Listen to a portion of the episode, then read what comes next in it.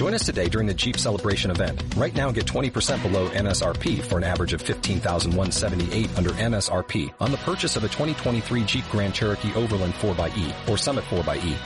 Not compatible with lease offers or with any other consumer incentive offers. 15,178 average based on 20% below average MSRP from all 2023 Grand Cherokee Overland 4xE and Summit 4xE models in dealer stock. Residency restrictions apply. Take retail delivery from dealer stock by 4-1. Jeep is a registered trademark.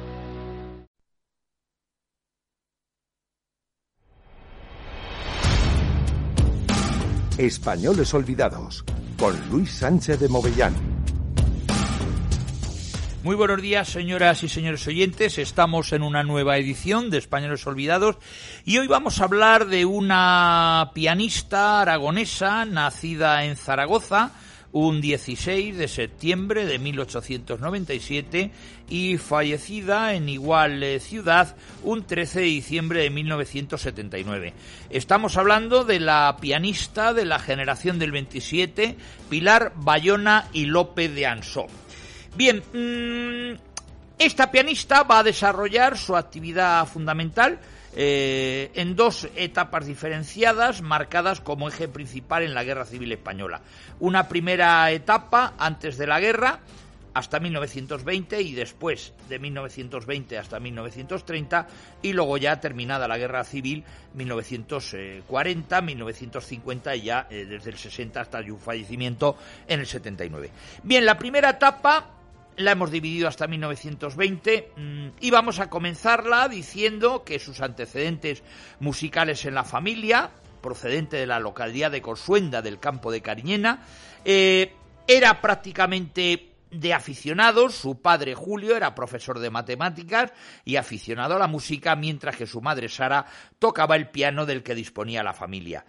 Pronto va a comenzar a estudiar con dos hermanos eh, catalanes que habían estudiado con el célebre pianista Joaquín Malats, que eran José y Ángeles Sirvent, que entonces residían en Zaragoza. Era una niña prodigio, siguió siendo una intérprete prodigiosa Hizo unas cuantas y tempranas actuaciones públicas, concretamente en 1905 en el Teatro Principal de la capital eh, aragonesa. Estamos hablando de una señora que tenía siete años. Y en el Gran Casino, si bien va a debutar como solista en el concierto del 20 de diciembre de 1907 en la Sociedad Filarmónica de Zaragoza en un programa en el que actuó junto al cuarteto del violinista zaragozano Teodoro Bayo. Inició su carrera profesional en 1912, fue también una carrera profesional eh, muy precoz, actuando en el primer concierto de la Asociación Bretoniana dirigida por el propio maestro Tomás Bretón y estrenándose en actuación solista con orquesta bajo la batuta del también compositor madrileño Ricardo Villa González. Dio enseguida recitales junto a Joaquín López de Zubiría Elcano o el violinista Juan Manén en Oviedo, Pamplona, Madrid, ofreciendo incluso una audición en el Palacio Real ante las infantas. Mm, inicia asimismo por entonces su colaboración con José María Usandizaga y ofrece conciertos en San Sebastián bajo la dirección del eminente Enrique Fernández Arbós. A partir de entonces va a iniciar una actividad concertística que siempre desde Zaragoza le va a llevar por toda España, Barcelona, Alicante, etcétera coincidiendo entonces con compositores, intérpretes y críticos destacados, yo diría que incluso muy destacados de la esfera nacional, como van a ser Eduardo López Chavarri, Joaquín Turina, Jesús Gurida, Óscar Esplá, José Artur Rubinstein, Adolfo Salazar, Rafael Martínez y un largo etcétera. Todo lo cual, unido a su juventud, le sirvió para darse a conocer, granjeándose cierto reconocimiento público. Apareció por entonces reflejada con relativa asiduidad en entrevistas publicadas en revistas y artículos de prensa. Y así, por ejemplo, el Lira Española, el Bretoniano, Correspondencia, La Linterna, Juventud Aragoneses Contemporáneos, Lira Española, Pluma Aragonesa, Mundo Gráfico y un sinfín de eh, revistas de prensa. En 1917 fue nombrada miembro de honor de la Zaragozana Real Academia de Nobles y Bellas Artes de San Luis y dos años más tarde fue homenajeada por la Asociación de Profesores Músicos de Zaragoza. Fue un momento en el que la presencia en la capital aragonesa de Pilar Bayona coincidió con la aparición de otros dos célebres pianistas, aunque estos desarrollaron sus respectivas carreras un tiempo más tarde y fundamentalmente fuera de España. Eduardo del Puello y Luis Galve Raso. También en esos años establece su amistad con el cineasta Luis Buñuel, alumno de su padre, del padre eh, de eh, la eh, personaje que estamos tratando, de Pilar, Julio Bayona, y con el historiador y literato Camón Aznar, y, e incluso Enrique Jardiel Poncela glosó sobre ella algunos poemas en 1915. Es muy curioso que eh, Luis Buñuel llegó a enamorarse muy de jovencillo, con 14 años de ella, e incluso en algún momento dijo, yo me enamoré eh, de los 14 y un amor intenso que duró hasta los 18. Lo decía con mucha gracia ese personaje tan extraordinario del cine español como era Luis Buñuel, que además era eh, compatriota de patria chica de ella. Bien, en términos generales podemos decir que su labor fue básicamente autodidacta y autónoma, como revela el hecho de que ejerciera como su propia representante para gestionar sus actividades profesionales. En la década de 1910 incorpora a su ya de por sí particularmente amplio repertorio algunas primeras audiciones de autores tales como Johannes Brahms, Piotr Ilich Tchaikovsky, concretamente el concierto número uno para piano, o César Frank, así como de los entonces recientes y aún coetáneos Claude Debussy, Enrique Granados, Manuel de Falla u Oscar Esplá, en un compromiso, siempre lo tuvo toda su vida, con la difusión de la música contemporánea, especialmente española, que la iba a caracterizar a lo largo de toda su trayectoria profesional todo ello sin desdeñar el seguimiento de las vanguardias de principios de siglo, en la línea que previamente marcara, por ejemplo, Ricardo Viñes. La década, vamos a ver la década de 1920. Como pianista provista de un criterio eh, propio, especialmente intuitiva, prosiguió en este tiempo sus conciertos a nivel nacional, ofreciendo primeras audiciones de compositores foráneos como Milen Balakirev o Maurice Rebel y de autores españoles como Isaac Albeni, Manuel de Falla, Ernesto Halfter, el padre Donostia o Federico Monpou. Inicia también ahora sus giras internacionales, Así, por ejemplo, en 1924 viaja a Alemania, actuando en Stuttgart y Berlín, donde dio a conocer la música contemporánea española. Piezas de Albeniz, Granados, Falla, Ernesto Hafter, Usandizaga, Donostia, Esplá, Monpou. En 1924 participa en una función a beneficio de la Asociación de Periodistas en Zaragoza, junto a las célebres actrices Margarita Sirgu y Carmen Cobeña así como en los actos de confraternización aragonesa que se celebraron al siguiente año en Terel, junto a la pianista Fermina Atares Torrente y la cantante Maruja Ribet, que era alumna de José Sirvent. Con respecto a la pianista Fermina Atares eh, Torrente, comentar que era una destacada intérprete de la música eh, española, que fue al parecer el primer amor del conocidísimo y celebrado escritor aragonés también, Ramón J. Sender, y más tarde, me refiero a la pianista Fermina Atares, fue la esposa de Antonio Saura Pacheco, abogado del Estado y técnico del Ministerio de Hacienda. No nos da muchas pistas, pero ahora cuando les diga de quién era madre, la pista estará descubierta. Era madre de los conocidos hermanos Saura, Antonio el pintor, Carlos el cineasta y Ángeles la escritora. Bien. Mm, en 1925, la Asociación de Profesores Músicos y la Agrupación Artística Aragonesa, ambas de Zaragoza, le nombran socia de honor, idéntico honor al recibido al año siguiente, 1926, de la Orquesta Sinfónica de Zaragoza. En 1927, Pilar Bayona toca el órgano en la boda celebrada entre su prima, Concha de la Torre Bayona, y el político republicano José Ignacio Mantecón Navasal. Al año siguiente se le homenajea también en Teruel junto al tenor Juan Francisco García Muñoz.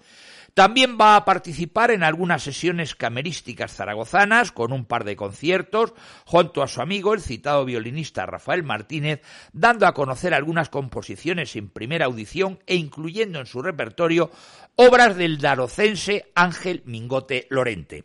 En 1928 va a estrenar en la capital del Turia el concierto valenciano de Eduardo López Chavarri y ese mismo año tiene ocasión de conversar brevemente en la capital aragonesa con Maurice Gabel. Entonces de gira en España para presentar sus obras tras un concierto con un tipo de música entonces todavía poco apreciado por la audiencia local.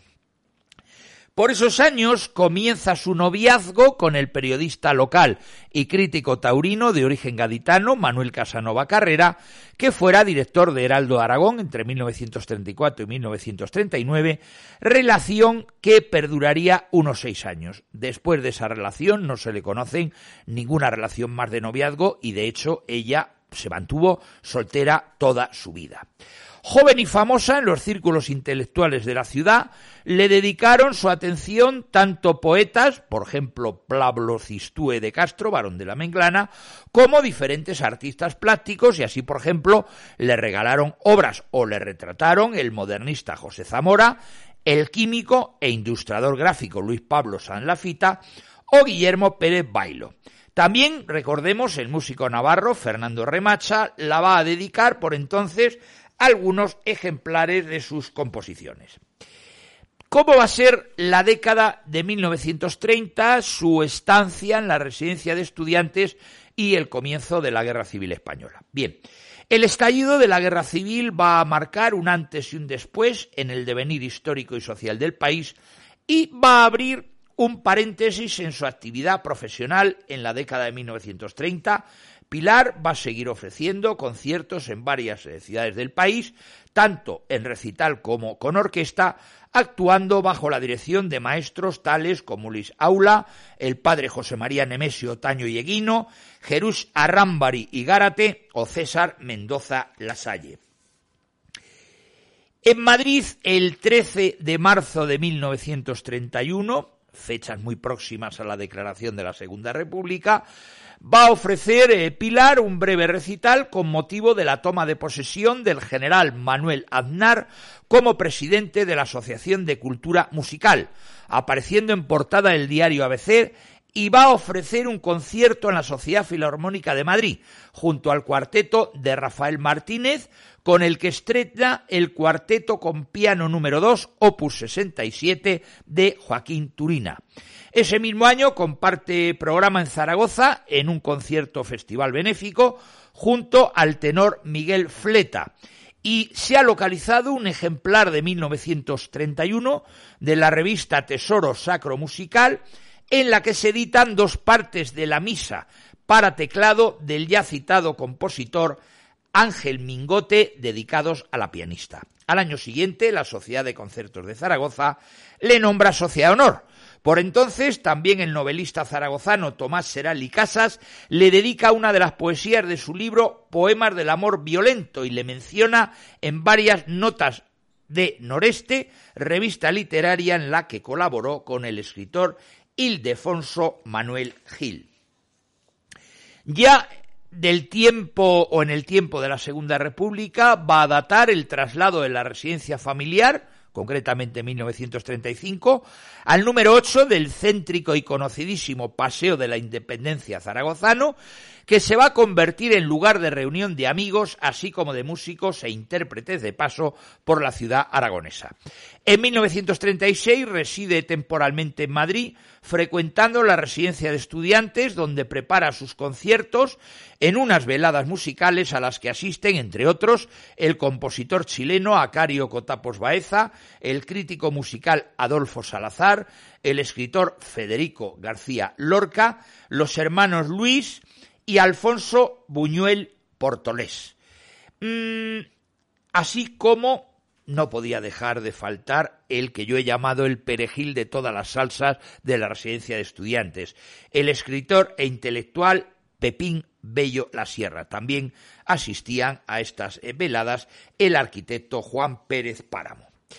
Mm, en mayo de 1936 participa en una cena en homenaje al pintor Hernando Viñes Soto, que aparecen retratados en una famosísima fotografía del entonces grupo intelectual activo en torno a la residencia de estudiantes madrileña. Vemos característicos e intelectuales de la generación del 27 en esa foto que eh, aparece en ese homenaje al pintor Hernando Viñes Soto junto a la eh, protagonista de hoy, a Pilar Bayona, Rafael Alberti, Pablo Neruda, Miguel Hernández, Luis Buñuel, Teresa León, y un largo etcétera de intelectuales que van a conformar ese grupo alrededor de la residencia de estudiantes. En plena contienda, 1938, se funda Radio Zaragoza, participando Pilar Bayona en su concierto de inauguración junto a Luis Aula como director.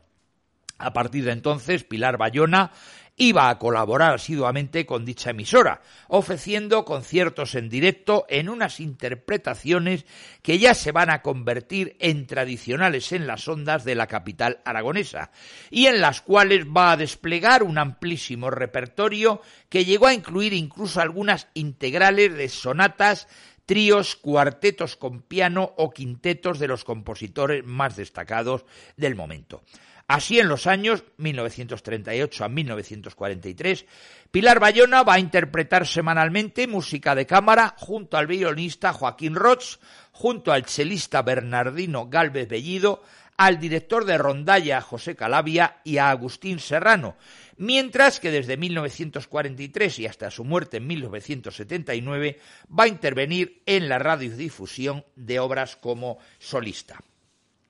En esta década de 1930 le dedican ejemplares de sus partituras compositores como ya el ampliamente eh, citado, el alicantino Oscar Pla, así como el valenciano Manuel Palau Bosch, el chelista y compositor catalán Gaspar Casadó, el madrileño Rodolfo Halster o los valencianos Vicente Asensio Ruano y Matilde Salvador Segarra. También el entonces maestro de capilla de eh, la iglesia del Pilar de Zaragoza, Gregorio Arciniega Mendi, le va a dedicar el manuscrito original de su transcripción de las obras de Gaspar Sanz para piano. Y el arquitecto Manuel Manuel Chumilla le dedica su primera composición musical. Vamos a estudiar este periodo de posguerra hasta 1950. Hay unos eh, cuantos hechos importantes de carácter personal que van a suceder en la vida de Pilar Bayona en torno a la década de 1940. Por un lado, el fallecimiento de su padre en 1938 y el de su madre tres años después,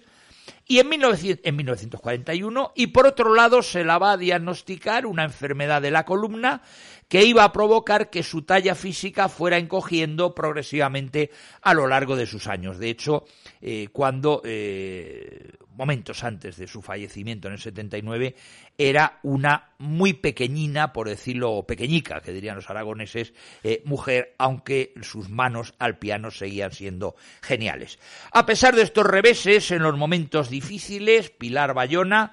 pudo sentir el calor de sus amigos a su lado, la mayoría de los cuales le acompañarían a lo largo de toda su vida. Así, en sus actuaciones en la recién creada Radio Zaragoza, acuden a escucharla el grupo intelectual de aquellos años. Alfonso Buñuel, el catedrático universitario Federico Torralba Soriano, el poeta Juan Eduardo Cirlot eh, Laporta, así como eh, también el historiador eh, de arte Julián Gallego Serrano, el polifacético lingüista Luis García Brines Calvo, el arquitecto Juan Pérez del Álamo, eh, el crítico musical Eduardo Fauquier o el ingeniero José María García Gil.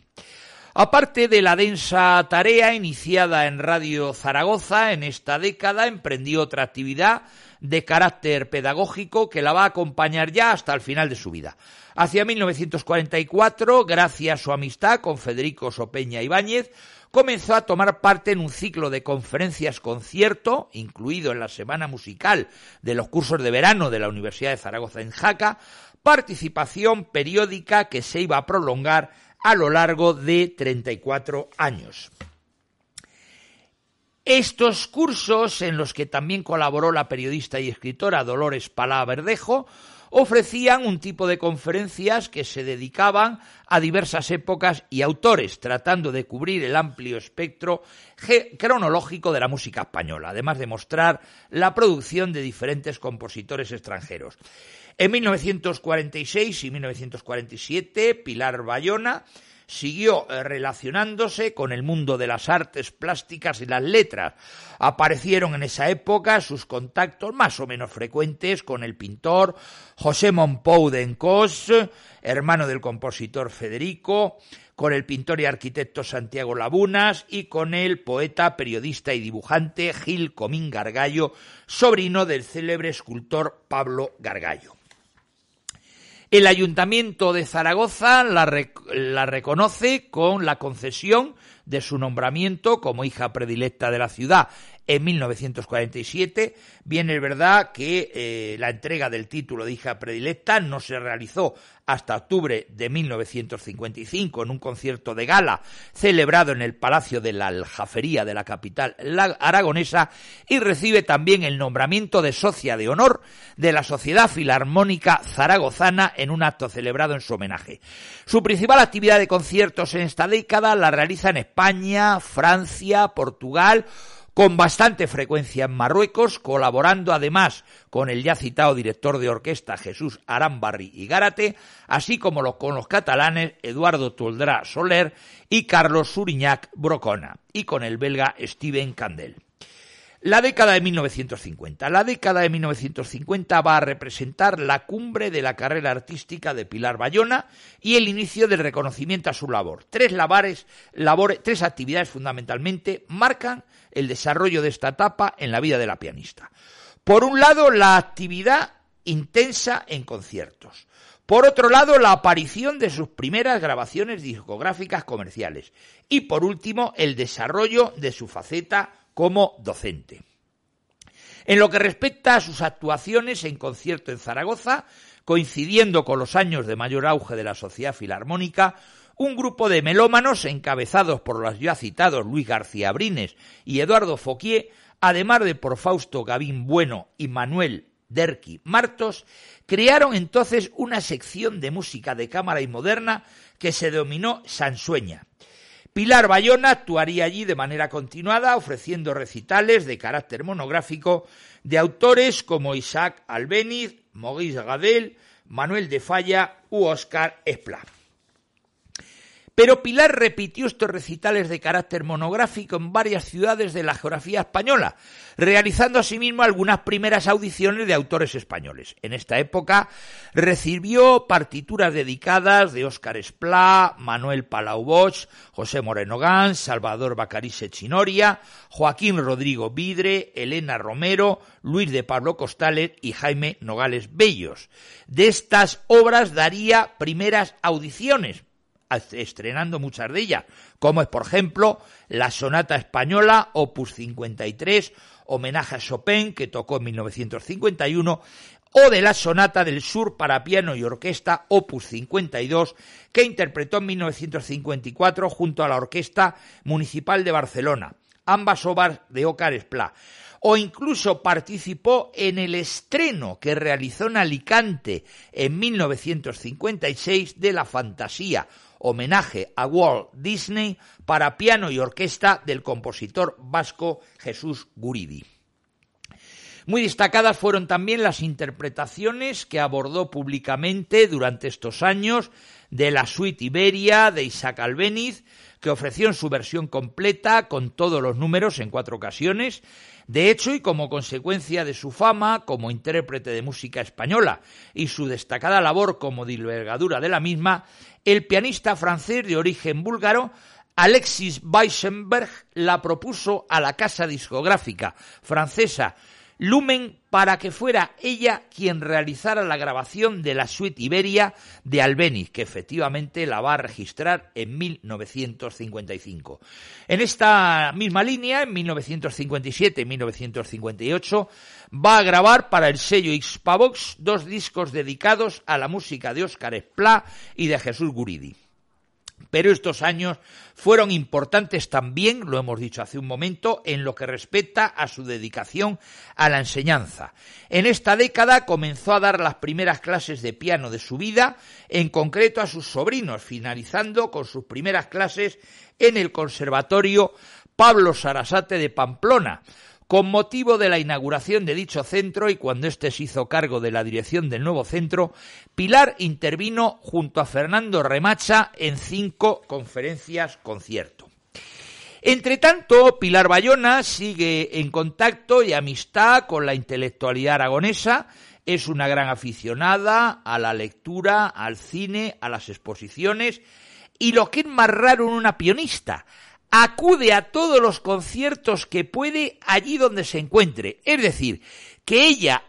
cosa rara en la Grey eh, pianística, acudía a los conciertos de otros pianistas. Luego ella opinaba si le habían gustado o no le habían gustado, pero normalmente el ego de los artistas suele ser eh, tan profundo que ellos no acuden a ver a otros, eh, en este caso a otros pianistas, y ella se acudía. De hecho, hay muchas fotos acudiendo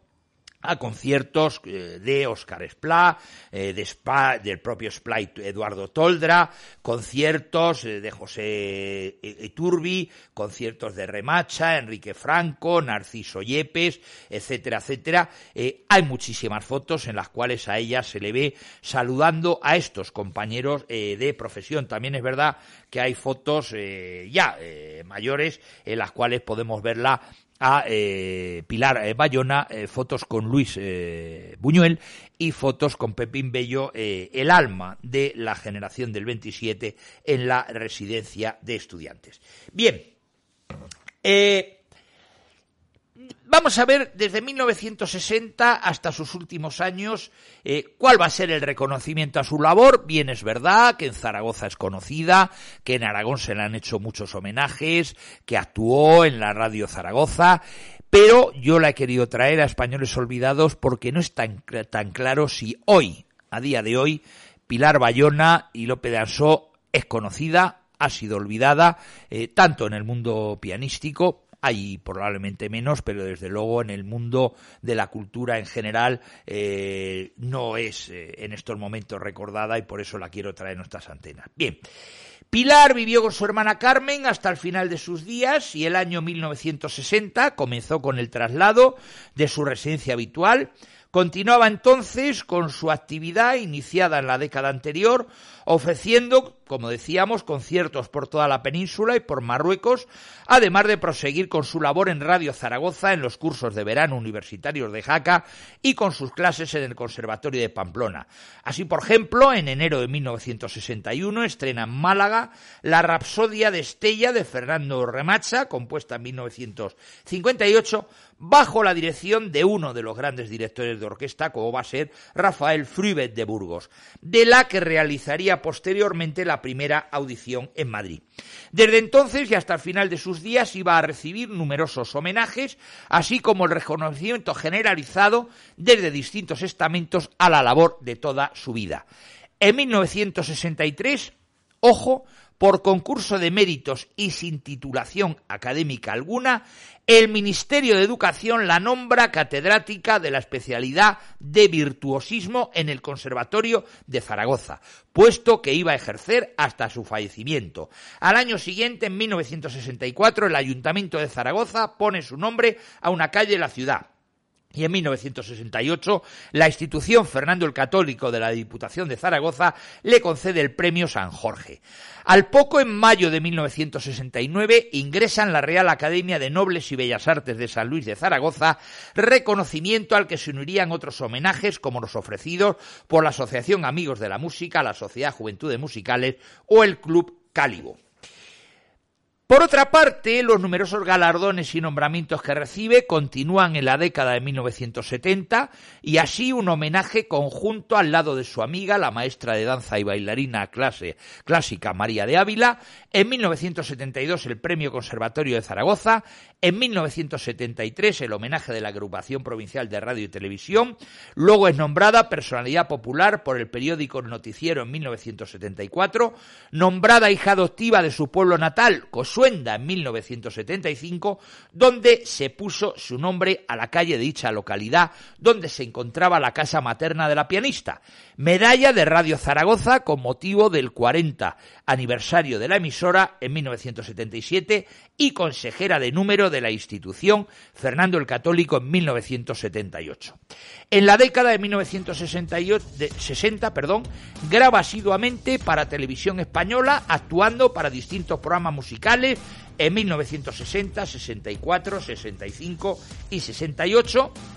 en el año 68 va a actuar en la Academia de Bellas Artes de San Fernando, interviniendo en una conferencia de concierto junto al padre Federico Sopeña también estrena ese mismo año en Barbastro Huesca la obra Carrillón de Joaquín Broto eh, Salmonero, mientras los compositores Javier Alfonso y Antón Roch le dedican ejemplares de sus obras. En Madrid va a actuar varias veces durante esta década y así ofrece varios conciertos monográficos en el Museo Romántico de Madrid sobre autores como Robert Schumann, Claudio Debussy o Isaac Albeni. También en la capital de España ofrece en el Ministerio de Turismo en el 68 un concierto que grabado en directo por Radio Nacional de España sería editado en disco de vinilo y posteriormente galardonado con el premio Ministerio de Cultura en 1981. Sus viajes no cesaban, también participó durante dos años en los cursos de verano de la Universidad Menéndez Pelayo de Santander, periodo desde que conserva un retrato suyo a cargo del eh, afamado pintor Benjamín eh, Palencia,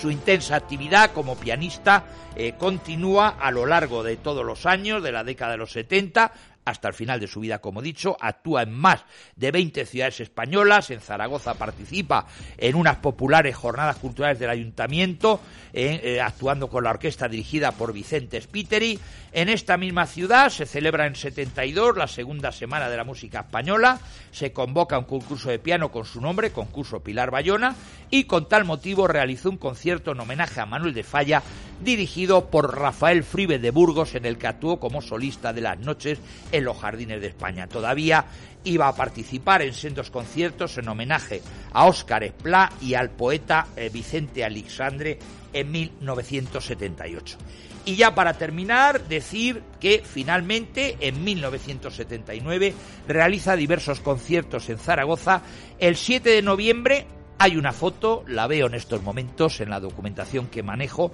del 7 de, de, perdón, de noviembre de 1979, en la cual va a ofrecer su último recital de piano en la Caja de Ahorros de la Inmaculada. Y pocos días después, el 13 de diciembre de 1979, Pilar Bayona va a morir de una manera accidental y yo diría que estúpida por un atropello automovilístico. Aquí he, he querido traerles eh, en recuerdo a una española olvidada, como es el caso de Pilar Bayona. Y señores oyentes, no tenemos más tiempo y hasta una próxima edición de Españoles Olvidados.